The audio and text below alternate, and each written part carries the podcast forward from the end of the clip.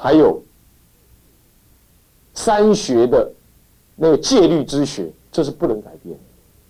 所以，不管我们怎么应应时代众生的需求，我们可以在对一群年轻人讲经说法的时候，给予时代的意义，那么呢，给予很活泼的教学方法，用幻灯片啦什么什么的，甚至于把那年轻人找来一起看电影，看完电影再来讨论电影的意义，然后转入佛门里的解释。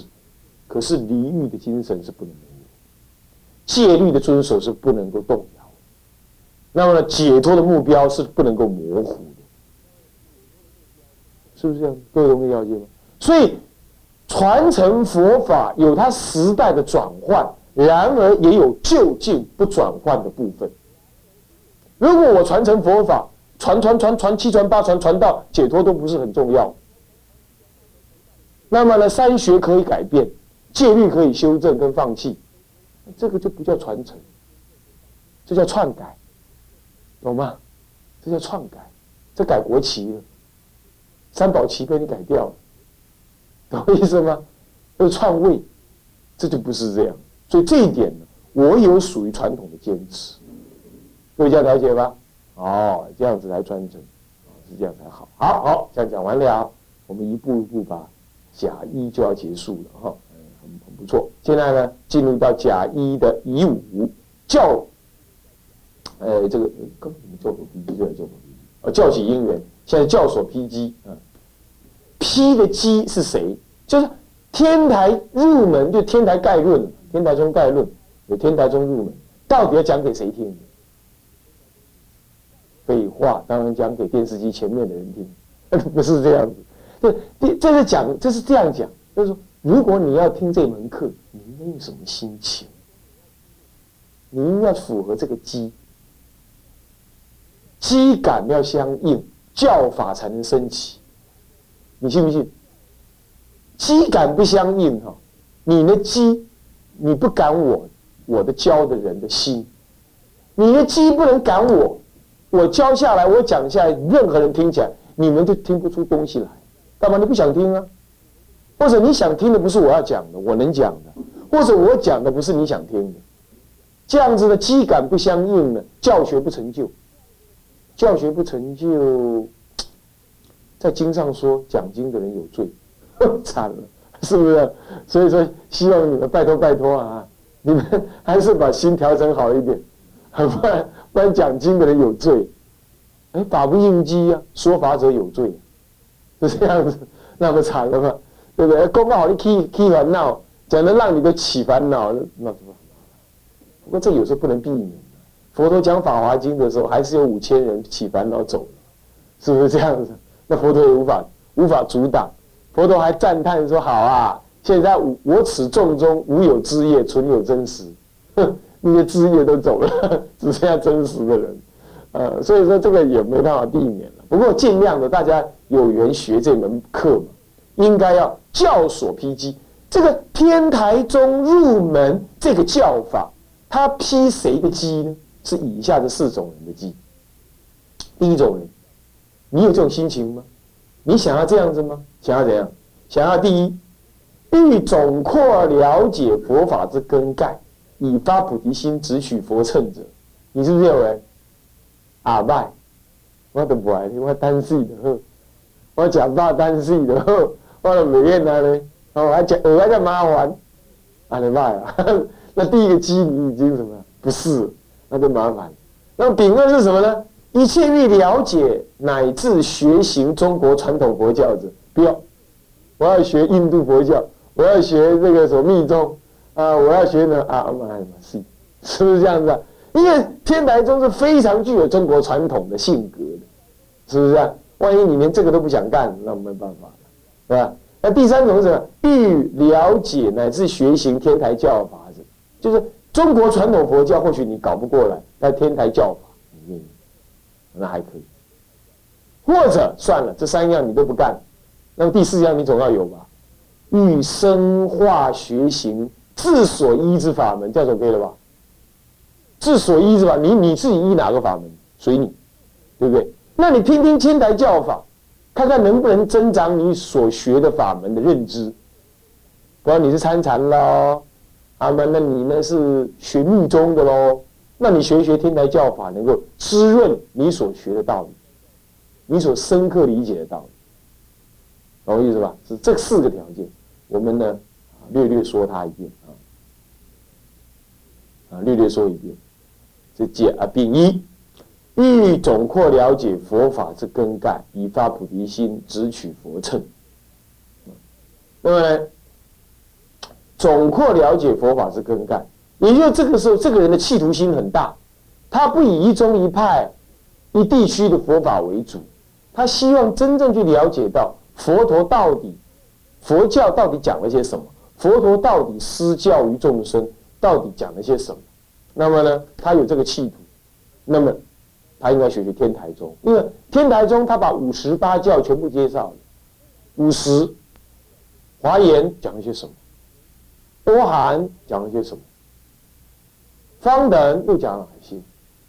那么呢？般若的时候又讲了哪些？最后法华讲了哪些？你们去注意看看。要是不信，你去注意看看。你去看看那个我们的大藏经，那个目录，它一定分法华部、华严部、阿含部，然后呢，什么方等部、般若部、诸宗部啊，密教部。律宗部，他把你这样分，有没有看到？它的里头就是依着很多很多部分，就是依着天台的判教立场来把藏经分布的。换句话说，当你能够了解五十说法的真正精神的时候，三藏十二部的教法了然于心。随缘拿一本经来稍微读一下，你读不懂就罢了；要是你读的稍微懂，你就知道这部经应该放在哪个角度。放在哪一步？佛陀在讲这部经的心情是什么？都汇入到统一的思想来。你会看一部经茫茫然，再看另外一部经也茫茫然，你不会这样。这就是总括的了解佛法跟盖这的效果。看你愿不愿意哦。你想要这样子的话，那么你学天台教法，你应该学天台中入门。天台入门在教理介绍的时候。他就会深刻的介绍什么叫做五十八教，他会深刻的介绍这个道理。当然了，没办法深刻到什么程度了，但至少深刻到一个部分，让你有个根概的了解。那么要了解这些是为了什么？以发菩提心，直去佛乘。我说过啊，不发菩提心不能成佛的，那是外道。嗯。那叫声闻人算不算外道？某种程度他算是，从佛国立场上来说，他算是。所以声闻二乘恶人，这菩萨戒是这么讲。外道二乘恶人，外道跟恶乘都是恶人，恶人。你不要，你不了解佛个，那种恶人。还有阿含人听到起哑光，你懂意思吗？要起抓狂。但是我们不要去强调这个，我们不要去过度强调。不过我们心里要知道，就对了。在唯一佛乘的立场，声闻人抵死不相信大乘法，这样算是一种恶。他不了解什么佛的本意，对完了哦，这有点像比喻啊。妈妈生育养育你，是一是要你真正做个忠臣，可是你今天却怎么样违背？母亲的道理，那叫你多孝顺都没有用。你信不信？我们讲一个《三国志》里的故事。那刘备，刘备他是皇皇族的人刘嘛，姓刘嘛，你知道？汉汉武汉汉高祖他就姓刘嘛，是不是这样的？那他是刘家的人，他是汉族里头十三个小孩当中。汉高祖十三个小孩当中的一个旁支，一直传下来，所以在《三国志》里头称刘备为皇叔，就是这样。所以他真正是代表汉室是没有错，只是说他不是主支这样已，不是主干而已。在汉末的时候，这种动乱时代，那个汉帝啊，从汉元帝、灵帝以来啊，这些已经是真的到枝微末节了。已经对曹操所怎么样？所夹持了。到了后来，最后一个汉汉帝呢，已经被曹操所夹持，对汉献帝啊，哦，已经被曹操所夹持。那么被曹操所夹持，以这种立场来讲，这个主主干这个嫡长子这一脉啊，已经弱了。所以刘备这个人呢，在当时黄巾之乱的时候，他们的家族呢，很早就被贬入了平民老百姓。那么他的妈妈呢？却很清楚他们的身份是什么，那一直躲在乡下的地方编草鞋、卖草鞋。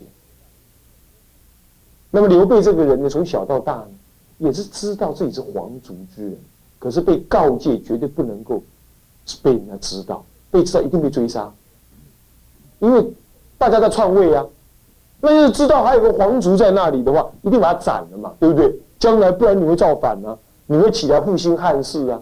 不可以，所以只要姓刘跟皇族有关的都要斩，所以他们就躲在那里。然后呢，就这样好几代啊，在那里，哇，在那里编草鞋。然后呢，后来姻缘渐渐成熟，黄巾之乱，天下大乱啊。那天下大乱，这是没办法的时候呢。他妈妈就跟他讲，要为国家民族做点事。也就在这种姻缘辗转的呢，刘备出来寻求做事的机会，投入到讨伐黄巾贼的队伍当中去。就在投入的过程当中，认识了什么？关羽跟张飞这两个天下豪杰，旷古的豪杰这种人，然后就桃园三结义，是不是这样子啊？三结义之后呢，他们就在外面打拼，黄金贼平啦。后来又投效各地方的军旅啊，都是什么颠沛流离啊，打一打了，然后就让人家当做他不是正式的军，你知道吗？然后也很勇猛，可是当人家一知道他他是草莽军，就是那种那种那种那种那种临时凑合起来的乌合军呢，就对他们非常的轻视，然后他们就这样子呢。灰心啊！就在一次的作战完毕之后，大家就相约各回故里，然后怎么等待时机？八月十五再重逢，再来趁机缘。然后刘备就就怎么样？就回到家里啊，看他们老母亲。他老母亲那时候很老。然后呢？你想想看，他是独子，又在外面征战。多么的危险！而且家里穷到要编草鞋，过火，这样的老女人，孤家寡人一个老女人，你可以想象她多么的需要儿子在旁边，对不对？就人情之常，一样的。然而，就在一个中午呢，刘备赶回去的时候，他的妈妈一听到刘备的声音，他妈不但没有高兴，就把脸拉下来。你回来做什么？你为什么这个时候回来？国家还在大乱当中，你为什么这个时候跑回来呢？那那刘备就说：“哎，我好久没看妈了。那么这个是这是因为怎么怎么样，所以我回来。你是皇族之人，要为天地立心，要为生民立命，你怎么可以为了一个老母亲，你就这样执着这种？”这种小心小孝呢，然后他妈就痛骂他，然后还最后这样讲：如果因为我在而让你这样不能做大事，母亲现在就立刻就撞墙而死。这样讲，刘备一看就哭，跪在那哭，说他知道，从今而后，他要为老百姓而发心，头也不回，再也没回到家里。所以各位同学，你想。我们暂时不讲佛法，我们讲世间人。所以我常常说，中国人的最教育最大的失败就是没把女人教好。最大、最大今天的教育最大的失败就是没把女人教好。你想想看，民族的英雄是后面是什么样子的母亲？对不对？是不是这样？是不是这样？所以我常觉得，固然呢，就佛法立场来讲，那也是一种无名嘛，是不是这样子啊？哦，国族、民族，这也是无名。可是就人的品质来讲，一个非宗教者来讲，这几乎是人的品质的最高的，你知道吗？这个母亲没有任何哲学思想，没有受什么样的宗教熏陶，但是他懂得忠，懂得孝，懂得义，懂得舍，懂得无我为重，懂得国族。这样才能真正陶炼出一个有为的人。所以古人说啊，伟大的男人背后有个女人的手，他们不就是这样子伟大的母亲？还有最有名的谁？谁？岳飞，对不对？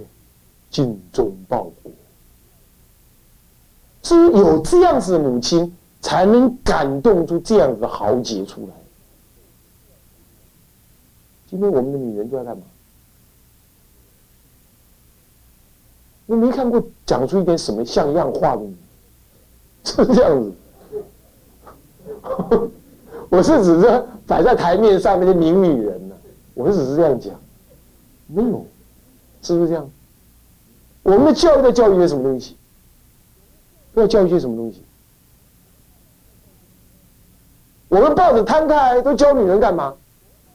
塑身，那里弄凸一点，那里弄细一点。都教女人这些，教女人当花瓶，然后妙的很。现在还讲你什么男女平等？你看，天天在教女人当花瓶，然后他怎么讲男女平等呢？你说古人这样子的女人，她平不平等？但我们现在还在赞美这样子一个女人，对不对？她绝对平等。这样的女人绝对赢得所有男子的什么钦佩，对不对？对不对？是不是这样子？所以女人哪里需要什么真平等？就是这样做，她平不平等？她高过男子，她让人歌颂，她并不要抛头颅洒热血，就凭这样子，是不是？她在她的本位上面做到极致，这就是伟大，而不是走到另外跑道去。是不是啊？女人也当街呐喊，那个在地上哭，然后古人说叫他报国，那不是报国，那是耍赖，那不是报国。所以说男有份，女有归。那个女有归，不是把女人当做次级品，说啊，你就归到家里去，好好在家里就好。不是，是因为家庭的事业就是国家民族事业的根本，而这件事情只有女人才做得来。男人没办法，粗枝大叶，教不到好孩子，他也不会教小孩，他不能相夫教子，只有女人能够这样做。这是他的跑道，他在他的跑道当中做到极致，就是伟人。这种观念，时代都没有，喝那些洋墨水，学那些奇欢，那样子。美国人才两百年的历史，中国人五千年，浩浩五千年，就好像啊五百岁的老阿公啊，跟二十岁的小伙子学东西一样，学做人，你这不是笑死人吗？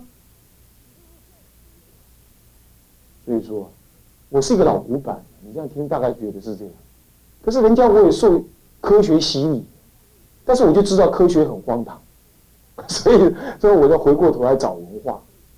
中国文化五千年，对不对？跟一个两百年的美国，美国那些车欢，我做人道理，你不觉得很奇怪吗？所以说，所以说，你看看这个，你你你笑什么？这当一个，当一个这个母亲能够这样子的时候，这个刘备他表现的孝顺。不为这个母亲所接受，所以佛陀也是这样。佛陀就比如那个母亲，那个母亲有一位真正的心，什么心？度尽天下一切苍生，度尽娑婆宇宙当中的所有众生，这是母亲的心情。那么做弟子的怎么样？佛陀啊，我已经解脱了耶，这样就好了耶，可以吗？可以吗？那个母亲一定不高兴。我没有叫你这样解脱，我叫你要度尽天下苍生。我教你的法就是要让你利益一切众生呢。你自己解脱有什么用？要是你自己解脱，那我不用讲这么多的法。所以说，只有发菩提心，才会诸佛欢喜，你才真正尽孝道。所以《梵网经》里头讲，菩萨戒就是孝顺心，孝名为戒，是人家讲的孝是这个孝，这就叫孝，了解吗？所以我们是拿刚刚那个故事来比喻，比喻我们真正要做孝子，不发菩提心。不名为佛门中的孝子。如果是这样讲下来，我二乘二人是不是二人？他是二子他不顺母亲之教是不是很有道理？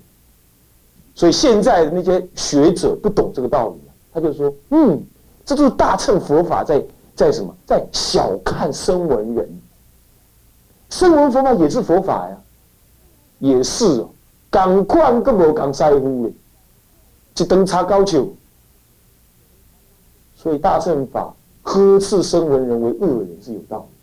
从这个意义上来理解，有没有道理？决定有道理。所以大乘法难以喝淡，一点都没有错。各位同学，发菩提心，只取佛乘，才是孝子，才是佛的心子。就像我刚刚讲那个故事一样，人家世间的女人。人家都懂得怎么教育儿女，对不对？怎么释迦佛他真正的心意，你不去喝淡，你能叫做真正佛子吗？所以说，各位，你应该在这里发心，你就会被天台所批击。你要只取发菩提心，只取佛乘。哦，就是我拿这个比喻，你就能深刻的体会得到了。啊，大乘法真是太难太难，也太庄严、太尊贵了。那么关于这一点呢，我们呢时间已经到，下一节课我们继续呢再稍作发挥。好，我们现在呢回向。好，请合掌。啊，发愿，众生无边誓愿度，众生无边誓愿度，烦恼无尽誓愿断，烦恼无尽誓愿断，法门无量誓愿学。佛道无上誓愿成，三归一，智归佛，当愿众生，理解大道，发无上心，智归于法，当愿众生，深入经藏，智慧如海，智归于身，当愿众生，同理大众。一切无碍，啊，总回向，愿以此功德，庄严佛净土，上报四重恩，下济三途苦。若有见闻者，悉发菩提心，尽此一报身，同生极乐国。南无阿弥陀佛，南无阿弥陀佛。南无阿弥陀佛。